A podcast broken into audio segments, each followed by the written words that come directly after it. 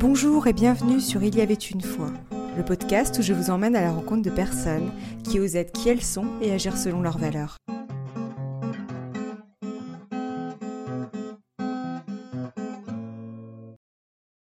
Bonjour chers auditeurs, je me réjouis de poursuivre la première mini-série avec vous. Si vous venez de nous rejoindre, je vous conseille d'écouter les épisodes précédents dans l'ordre pour mieux comprendre la nouvelle thématique. J'ai le plaisir d'accueillir Saverio Tomasella, docteur en psychologie, psychanalyste, chercheur et auteur de nombreux ouvrages dont l'hypersensibilité est un thème récurrent. Il est également créateur de la Journée mondiale de l'hypersensibilité qui a lieu chaque année le 13 janvier. Bonjour Saverio et merci d'être avec nous. Bonjour Sophie. Dans l'épisode précédent, vous nous avez encouragé à aimer notre sensibilité. Aujourd'hui, nous allons poursuivre avec l'épisode J'accueille mes émotions. Alors pour commencer, Saverio, comment définiriez-vous les émotions? Une émotion, c'est tout ce qui nous met en mouvement intérieurement. Il y a le mot motion. Motion, c'est le mouvement. Donc tout ce qui va nous toucher, nous, nous troubler, nous bouleverser, que ce soit léger ou fort, c'est une émotion. Et à ce titre, il y a des émotions peu consciente et peu verbale, euh, comme le fait de se sentir à l'aise ou mal à l'aise. Dans une situation, euh, on, va avoir des signaux du corps très nets, enfin plus ou moins nets, ça dépend des situations, pardon, on va se sentir à l'aise ou mal à l'aise. Ça, c'est vraiment déjà une émotion. Après, le, le corps va envoyer d'autres signaux comme j'ai chaud, j'ai froid, j'ai faim, j'ai soif, etc. Et on peut dire que déjà, ce sont des formes d'émotion. Donc l'émotion n'est pas forcément psychique elle peut être uniquement physique. Et puis, évidemment, l'émotion va surtout exprimer quelque chose du côté affectif. Alors qu'est-ce que ça veut dire affectif? Ça veut dire ce qui se passe dans la relation avec l'autre. Alors ça peut être la relation avec la nature, ça peut être la relation avec les animaux, bien sûr, ça peut être la relation avec un, film, une œuvre d'art, euh, un roman, euh, une musique, etc. Mais c'est surtout la relation avec les autres humains avec lesquels nous vivons, travaillons, etc. Mais dans ce cas-là, on pourrait dire que nous sommes perpétuellement traversés par des émotions et la plupart du temps nous ne les remarquons même pas. C'est-à-dire que une conversation, une rencontre, quelqu'un qui passe dans un couloir, tout ça provoque en nous une, petite réaction. Il y a un impact, la, moindre chose, le moindre être humain face à nous va provoquer un impact ou l'ambiance d'un groupe. Et tout ça, ce sont déjà des émotions. Donc en fait, finalement, quand nous parlons d'une émotion, c'est qu'elle est suffisamment forte et durable pour que nous en prenions conscience. Et elle devient difficile à vivre à partir du moment où, alors il y a deux cas de figure. Soit elle nous mobilise physiquement très fort, on rougit, et ça nous gêne de rougir, on, sent qu'on a chaud. Ou au contraire, on peut sentir qu'on a froid parce que ça nous glace. Euh, on tremble, euh, on a les mains qui, le front, la tête qui sue, euh, les le, le cœur qui bat plus vite, etc. C'est-à-dire que quand le corps va avoir une réponse plus forte que ce que nous, que les, que les petits aléas de notre physiologie habituelle, et bien là on va se rendre compte qu'on a une émotion, sans forcément la comprendre, si c'est que le corps qui parle. Et puis, sinon, on va décrypter socialement ce qui se passe pour nous. Cette personne me met en colère ou je suis pas content. Ça, ça se passe pas bien, donc je décrypte que c'est quelque chose de, l'ordre de la colère ou de la révolte. J'apprends une mauvaise nouvelle, euh, ou je viens de, on vient de me dire, voilà qu'une relation se termine, euh, je ressens de la tristesse. C'est-à-dire qu'il y a des émotions qui sont plus faciles à décoder que d'autres dans certaines circonstances sociales. Et il y a néanmoins beaucoup d'émotions sociales, c'est-à-dire des choses qui nous affectent dans la relation à l'autre, qui ne sont pas si faciles à repérer et à comprendre. Donc on, sent un malaise, on une gêne, ou on est bouleversé, troublé, euh, perturbé, mais on ne saurait pas trop comment exprimer ça. Et parfois on a besoin d'en parler à un ami, une amie, un proche ou une proche, ou en thérapie, ou de lire un roman, euh, de voir un film où il va y avoir un personnage qui va vivre une situation similaire, et se dire, même si c'était que ce soit dans la journée ou des années avant, on va, ça nous touche parce qu'enfin il y a des mots qui ont été mis sur quelque chose qu'on a vécu qu'on n'arrivait pas à dire. Donc tout ça, ce sont des émotions. Et pour quelles raisons euh, préférons-nous les ignorer ou les fuir ces émotions? Alors la, la, première chose, c'est que comme nous avons du mal à les repérer, à les, à les traduire, eh bien, on ne sait pas trop quoi en faire et, quand on ne sait pas trop quoi faire euh, d'un instrument euh, de notre cuisine ou de notre euh, atelier de bricolage, euh, notre établi, on le laisse. On n'utilise pas les outils qui nous servent pas, on ne sait pas se servir. Donc c'est un peu ça qui se passe avec les émotions qui n'ont pas été décryptées. La deuxième chose la plus importante, c'est que la vie sociale nous a habitués, nous, humains, ce n'est pas le cas chez les animaux, nous a habitués au jugement, au jugement de valeur, c'est-à-dire on va, depuis qu'on est tout petit, entendre à son propos sur soi-même des critiques, des reproches et des jugements qui vont caractériser notre façon d'être ému ou l'émotion que nous avons ressentie à tel ou tel moment. Au lieu de dire à l'enfant, qu'est-ce que tu ressens, qu'est-ce qui se passe pour toi là, je sens que quelque chose te trouble ou te perturbe, qu'est-ce qui se passe pour toi, ce qui permettrait à l'enfant de développer de plus en plus sa capacité à exprimer ses émotions, parce que les émotions ne se ressentent pas forcément, eh bien on va caractériser ce que l'enfant est en train de vivre en des termes sociaux, c'est bien, c'est pas bien, c'est bon, c'est mauvais, c'est beau, c'est pas beau. L'enfant va très vite comprendre qu'il y a des choses qu'il ressent qui mettent les autres suffisamment mal à l'aise pour qu'il lui renvoie quelque chose de pas sympa, ou de pas facile à vivre. Et dans ce cas-là, ça va rendre certaines émotions faciles à vivre et des émotions difficiles à vivre. Le drame, parce que là je trouve vraiment que c'est pas une bonne chose, c'est que certains auteurs américains, heureusement ils sont pas trop nombreux, ont parlé d'émotions positives d'émotions négatives. C'est-à-dire vous vous rendez compte, on, on, on, enfonce le clou, on renforce cette dichotomie, ce dualisme, ce clivage entre des émotions qui seraient pas bonnes et des émotions qui seraient bonnes. Alors que non, toute émotion est bonne, elle a besoin simplement d'être accueillie. Et peut-on avoir tendance à nous faire envahir par nos émotions, voire à nous identifier à elles? Oui, ça, bien sûr, c'est la grande difficulté que nous vivons avec nos émotions, c'est que si je me laisse envahir par une émotion, c'est que je ne la traite pas de la bonne façon. En fait, les neurosciences et la neurobiologie, ce sont deux choses différentes. Les, neurosciences s'occupent du cerveau, donc des neurones dans le cerveau, des connexions neuronales dans le cerveau, et de l'activité des zones cérébrales. Et la neurobiologie va s'intéresser à l'ensemble du système nerveux dans le corps, cerveau compris. Et c'est important de, quand on fait des recherches, d'aller puiser aux deux sources, parce que notre cerveau n'est pas le seul régulateur du corps, loin de là, loin s'en faut. Hein.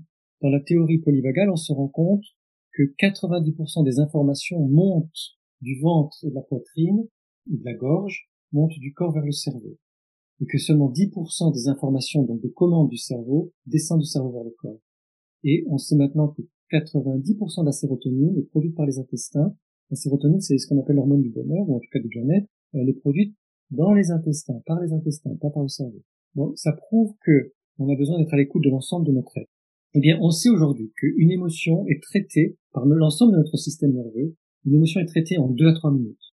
C'est vrai que ça peut paraître long quand on a un coup de honte, ou euh, une colère, etc. Mais c'est pas si long que ça, hein, parce que deux, minutes, trois minutes, c'est quand vraiment le travail est long pour le système nerveux. Donc, quand une, émotion dure, c'est qu'on lui fait subir un mauvais traitement, dans tous les sens du terme.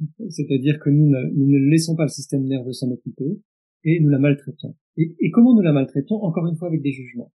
C'est-à-dire que nous avons tellement intériorisé tout ce qu'on nous a dit sur nos émotions, sur nous vivant ces émotions, quand nous étions enfants, adolescents et même adultes, que on se dit ah ma mamie, qu'est-ce qui va se passer si j'exprime ma colère? Ou pas possible, je ne peux pas pleurer, on est au travail. Euh, là, on doit absolument pas voir que je rougis, etc. Donc on se débrouille pour empêcher l'émotion. Et on croit, beaucoup de gens appellent ça gérer ses émotions, c'est une horrible affirmation. C'est une, c'est d'ailleurs euh, un, fantasme, c'est une illusion, on ne peut pas gérer ses émotions, mais parce qu'ils croient qu'ils ont la main sur l'émotion et qu'ils vont lui faire subir un sort qui va permettre qu'on ne la voit pas trop, qu'il ne la sente pas trop, etc. Alors ça peut marcher, hein, je dis pas. Mais ça empêche le traitement de l'émotion, c'est-à-dire ça empêche le corps de faire quelque chose avec et de s'en débarrasser. C'est une digestion. On digère nos émotions, on a besoin de digérer. Et si on fait pas cette digestion d'émotions, si on ne les digère pas, eh bien elle va se, se rester quelque part.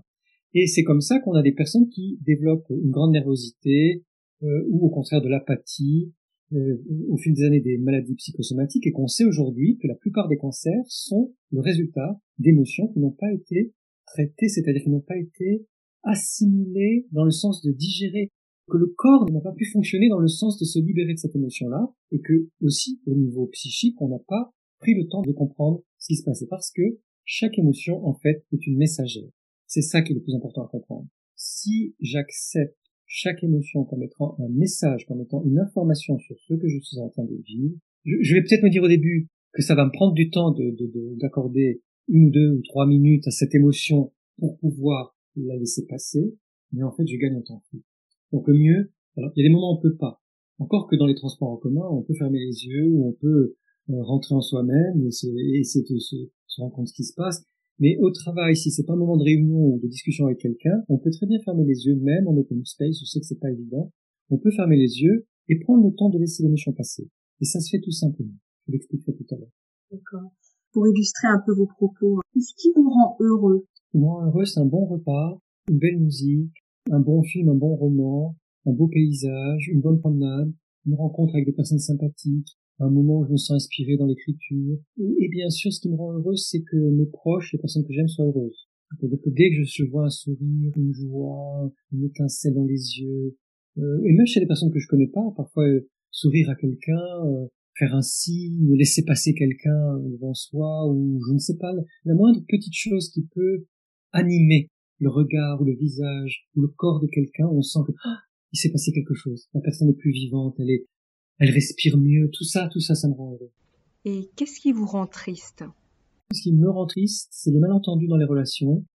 Euh, quand on comprend mal euh, les intentions de les miennes ou celles des autres, quand on se comprend mal ou quand on, on est piqué, que quelqu'un dans une relation est piqué alors qu'il n'y a vraiment pas d'intention de, de le froisser, parfois on s'exprime pas aussi bien qu'on le voudrait ou on est maladroit, etc. Tout ça, ça me rend triste. Alors, ce qui me rend le plus triste, c'est le gâchis.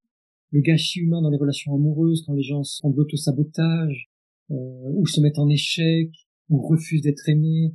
Le gâchis dans les relations amicales, quand euh, les gens restent sur des questions d'orgueil, ou de principe, ou d'idéologie, au lieu de comprendre que dans le débat, il peut y avoir des désaccords, ou, ou se vexent parce qu'on n'a pas répondu au bon moment, tout, ce gâchis dans les relations, alors n'en parlons, ne parlons pas du travail et de la politique, où il y d'énormes, d'énormes, d'énormes gâchis de potentialités, de ressources, alors que si on mettait nos égaux un peu plus de côté, si on mettait nos, nos prétentions, pour dire avec un autre mot, si on faisait les choses pour le bien commun, ou pour euh, par bon sens, parfois il s'agit simplement de bon sens, on, on, gâcherait tellement moins d'énergie, de temps et de, personnes. Et tout ça, ça me rend triste aussi les enfants qui souffrent, qui ont faim, qui ont froid, qui sont malades, qu'on maltraite. Toute la maltraitance me, rend très triste. Et qu'est-ce qui vous met en colère? Alors, ce qui me met en colère, c'est l'injustice. Tout ce qui n'est pas juste, c'est l'irrespect. L'irrespect de la nature humaine profonde, hein, comme je le disais dans le, premier entretien, quelle que soit la couleur de la peau, l'origine sociale, l'orientation sexuelle, la philosophie de vie, tout ce qui fait la singularité de chacun, quand ça n'est pas respecté, ça me met en colère. Ce qui me met en colère aussi, c'est la perversion, c'est la manipulation, c'est le, mensonge, c'est l'utilisation de l'autre, c'est l'exploitation de l'autre, c'est l'humiliation, enfin tout ce qui n'est pas dans le vraiment le respect de l'autre, ça me met en colère. Et puis les gens qui tiennent pas parole, alors une fois, deux fois, d'accord, on peut comprendre, on a tous des bévues, des, des imprévus, etc. Mais il y a parfois des personnes qui répétitivement ne tiennent pas leur parole. ça, c'est peut-être pas une colère aussi forte, mais enfin, ça, ça m'agace. Et alors, que se passe-t-il lorsque nous ne sommes pas à l'écoute de nos émotions? Alors voilà, c'est ça qui est très important, c'est que si j'écoute mon émotion, elle va m'apporter une information précieuse sur ce que je suis en train de vivre avec euh, quelqu'un ou, avec moi-même. Je vais apprendre de cette situation et ça va me permettre d'être plus conscient et de, dans une situation similaire une prochaine fois, d'être un peu plus à même de d'y répondre de façon euh, personnelle ou de, façon avisée ou de façon délicate ou à droite. Si je n'écoute pas mon émotion, je vais dans la répétition. C'est-à-dire que chaque fois que des, situations similaires vont se répéter, eh je vais aussi répéter ma façon d'y réagir. Non pas d'y répondre parce que je ne serai pas conscient, mais d'y réagir aveuglément. Donc écouter mon émotion chaque fois qu'elle se présente, écouter chaque émotion qui se présente, c'est me donner la possibilité de grandir humainement parce que je vais être à même de, mieux en mieux répondre aux situations humaines qui se présentent à moi, de m'y ajuster de façon de plus en plus souple et intelligente, grâce à ma sensibilité. C'est là qu'on voit le lien entre sensibilité et intelligence. Ce que je fais pour écouter mon émotion, parce que c'est important de dire concrètement comment on fait, mm-hmm. je ressens une émotion. Alors soit c'est sur le moment, soit c'était au travail ou à un endroit où j'ai pas pu prendre le temps, donc le, quand je suis chez moi, le soir ou je sais pas, n'importe quel moment où je suis chez moi tranquille, je, je m'assois, je m'allonge, je ferme les yeux, je repense à la situation, il vaut mieux penser à la situation qu'à l'émotion elle-même. Je me remets dans la situation en fermant les yeux et j'observe ce qui se passe dans mon corps. C'est important que ce soit dans le corps. Les sensations. Alors je prends un exemple, euh, un exemple sur lequel j'avais euh, que j'avais exploré en thérapie il y a quelques années, quand, quand on a commencé à m'apprendre cette méthode qui s'appelle euh, Tipeee, mais qui est en fait très proche de la méthode viteuse aussi. Donc, j'avais été contrarié maintenant. Donc, la thérapeute m'a dit, fermez les yeux, remettez-vous dans la situation. Oui, donc me remets dans la situation. Puis après, allez au maximum de l'intensité de cette émotion, de cette contrariété. Donc, je trouve le pic de cette sensation, de cette émotion dans la situation de contrariété. Et après, elle me demande, qu'est-ce que vous ressentez dans votre corps? Donc, à peu près de mémoire, ce que je ressentais, c'est que j'avais l'estomac noué. Et quelques secondes après, j'ai senti que j'avais comme quelque chose qui comprimait ma poitrine. Et quelques secondes après, les sensations changeaient. Je sentais que j'avais comme un chat dans la gorge, une espèce de quelque chose qui me grattait dans la gorge. Et après, les sensations sont allées vers l'omoplate et l'épaule gauche. Et les sensations ont évolué comme ça pour aller un peu vers les yeux que je sentais tendus et une douleur dans le front. Ça, ça s'est passé en quoi? Une minute? Maximum deux minutes? Quand j'avais plus de sensations qui venaient, elle m'a dit, s'il n'y a plus de sensations, ouvrez les yeux. J'ai ouvert les yeux, et elle m'a dit, repensez à la situation. J'ai repensé à la situation. Est-ce que vous êtes encore un peu contrarié? Oui, il reste encore quelque chose. Donc on l'a fait une deuxième fois. Et cette fois-là, la deuxième fois, ça a été plus rapide, il y a eu d'autres sensations plus légères. À l'issue de la deuxième fois, j'ai rouvert les yeux, elle m'a demandé de repenser à la situation, qu'est-ce que vous ressentez? Rien. C'est-à-dire que j'avais le souvenir, j'avais la mémoire de la situation, mais je n'avais plus l'émotion liée à la situation. J'étais libéré de l'émotion euh, face à la situation. Et après, j'ai pu prendre compte, et c'est, ça répond à votre question, est-ce qu'on s'identifie aux émotions, que j'avais accordé trop d'importance à cette situation qui était finalement bénigne, et que je, d'une certaine façon, j'étais identifié à, à mon émotion, à ma contrariété, en me disant quelque chose sur moi. Et en l'occurrence, je peux le dire, même si ça dévoile quelque chose de ma personnalité, que, je n'apprécie pas tant que ça, mais ah, je devrais pas être contrarié. Comme si, euh, quelque part en moi, peut-être du fait de mon éducation très très rigide et très exigeante, il faudrait que je passe à travers toutes les situations humaines sans être touché. En étant capable, maintenant que j'ai fait des années de thérapie, à être, euh, oui, bon, d'accord, c'est pas ce que je souhaitais, la personne n'a pas été sympa avec moi, mais c'est pas grave. Le c'est pas grave, ou le jeu positif qu'on nous impose et qui finalement nous empêche de bien vivre l'émotion. Donc je me sentais contrarié, mais le pire, c'était que je me disais, il faudrait que je ne sois pas contrarié. Donc qu'est-ce que m'a appris cette contrariété? C'est que je peux être encore plus souple avec moi-même, et si quelqu'un me dit quelque chose de pas sympathique, eh bien oui, je suis touché. Et ce processus qui est là très simple pour une émotion simple, on fait la même chose pour les émotions même quand elles sont fortes. Ça va durer un peu plus longtemps. Et si on a besoin de le faire trois fois, on le fait trois fois. Et on peut, si on sent qu'au bout de trois fois c'est pas suffisant, on va laisser ce jour-là, ça va comme s'acharner. On fait une, deux, trois fois maximum. Et ben on peut reprendre deux, trois jours après ou une semaine après. Si on sent que cette émotion n'a pas été complètement libérée, on y revient. Et c'est en fait tellement simple ça passe par le corps, on a les yeux fermés, on n'intellectualise pas, on ne fait que ressentir. Vous utilisez du coup cette méthode euh, à chaque fois que vous êtes entre guillemets traversé par une émotion. Alors ça c'est à chaque fois qu'une émotion me perturbe au point de de rester quelque part, soit dans mon ressassement, soit en toile de fond, comme, si quelque chose me dit maintenant c'est c'est pas agréable et ça reste là comme une mémoire. En revanche, le fait de pratiquer cette méthode, de l'écoute des sensations dans le corps, c'est comme une gymnastique. C'est qui fait que quand une émotion vient, j'ai même plus besoin de me le dire, je le fais. Ça se fait tout seul. Mais ça, c'est comme toute pratique. Au début, j'ai été obligé de me dire, je le fais, je m'assois, je ferme les yeux et j'écoute mon corps. Et après, ça se fait tout seul. En tout cas, ça se fait de plus en plus naturellement. Vous créez une sorte d'automatisme, en fait. Une, une, une habitude, un automatisme. Et le fait finalement d'accueillir ces émotions, est-ce que c'est pas aussi une invitation à les exprimer, notamment à les exprimer aux autres?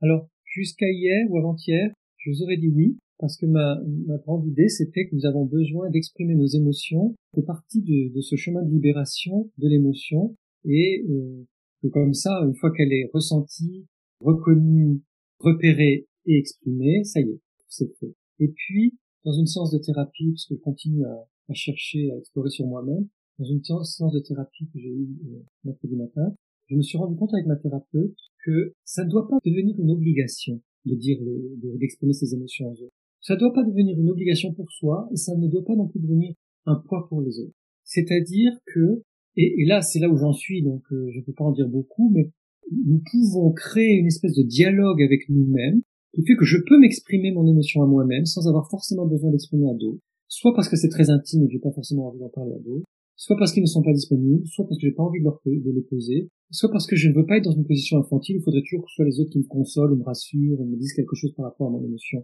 Et donc, il y a un discernement à trouver, et je trouve ça très intéressant, entre maintenant que j'ai compris mon émotion, est-ce que je l'exprime ou pas? Est-ce que c'est le bon moment? Est-ce que c'est la bonne personne? Ou est-ce que tout simplement cette émotion-là, je vais la garder pour moi? Et dans ce dialogue avec moi-même, cette capacité que j'ai de d'auto-compassion, d'auto-écoute, de d'auto-thérapie finalement, de prendre soin de moi-même, voilà, de prendre soin de moi-même pour le dire avec des mots plus simples, eh bien, je peux aussi exprimer pour moi-même cette émotion. Et d'ailleurs, je sais que vous aviez déjà eu l'occasion d'en parler, que les émotions pouvaient être des cadeaux pour les autres. Donc, du coup, vu cette, euh, j'allais dire, euh, ce nouvel angle de vue, est-ce que vous avez évolué sur euh, cette affirmation? Je pense, je continue à penser que l'expression l'expression juste d'une émotion est un cadeau pour les autres, parce que nous avons toutes et tous des difficultés à exprimer nos ressentis.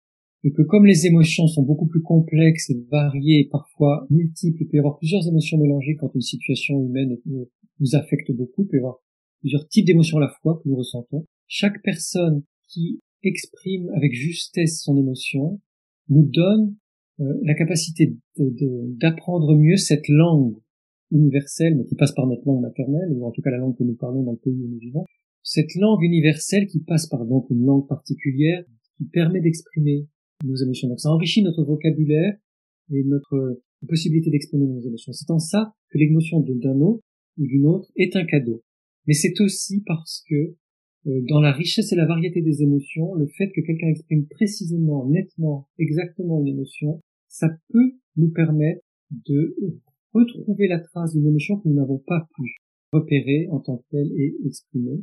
Et de ce fait, c'est un cadeau. Donc, le, bémol, l'attention que je, quand je parle aujourd'hui du fait de ne pas forcément tout exprimer aux autres, c'est vraiment une nuance. C'est-à-dire qu'il y a un, un certain moment, bon, je ne suis pas obligé de tout dire aux autres, ils ne sont pas forcément prêts ou prêtes à tout entendre, et je peux garder certaines choses pour moi, mais c'est c'est à la marge, c'est-à-dire soyons libres dans l'expression de notre vie et de nos, de nos ressentis, et puis on peut le faire de façon très sobre, tout en restant un cadeau pour les autres. On peut dire son émotion de façon très très brève et très minimaliste. Le fait justement d'accueillir et d'exprimer nos émotions, est-ce que ça peut euh, influencer notre entourage à faire de même? Alors ça oui, tous tous mes collègues les lectures de d'études que je fais prouve, euh, tend à prouver que effectivement, si nous vivons dans un environnement euh, de personnes qui expriment facilement leurs émotions, ça nous encourage à le faire et ça facilite l'expression de nos propres émotions. Donc de toute façon, les parents ont intérêt à le faire avec leurs enfants, et dans un groupe, euh, dans une famille, dans un couple, dans une relation amicale partout, même au travail. On a intérêt à exprimer nos émotions. Et pour finir, en quelques mots, que souhaitez-vous que nos auditeurs retiennent de notre échange? Alors, plusieurs petites choses. La première, c'est que les émotions font partie de notre sensibilité, comme je l'ai dit dans notre premier entretien. Et donc c'est dommage, je trouve, parfois de réduire la sensibilité aux émotions. Les émotions, c'est une partie, une partie formidable, mais une partie de la sensibilité. Donc faisons attention à ne pas réduire la sensibilité aux émotions.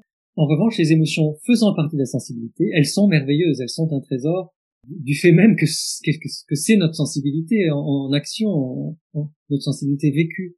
Accordons à nos émotions autant de d'énergie, de temps, d'attention, etc., que nous le ferions à n'importe quel autre aspect de notre sensibilité, que ces émotions soient faciles à vivre ou pas, qu'elles nous mettent à l'aise ou mal à l'aise, peu importe, enfin pas peu importe dans le vécu du moment, parce que c'est vrai que c'est des choses qui sont pas faciles à vivre, mais en tant que telle, chaque émotion mérite d'être accueillie et d'être entendue. Merci Salarié pour ce partage. Merci Sophie. Chers auditeurs, je vous donne rendez-vous la semaine prochaine pour le prochain épisode intitulé Je me libère du stress. Pour ne manquer aucun épisode, vous pouvez dès aujourd'hui vous abonner au podcast sur la plateforme de votre choix. N'hésitez pas à me laisser vos commentaires et à partager ce podcast à vos amis si vous pensez qu'ils peuvent aussi en tirer un bénéfice. C'est le moyen le plus simple de le soutenir pour que d'autres puissent le découvrir. À bientôt pour le prochain épisode.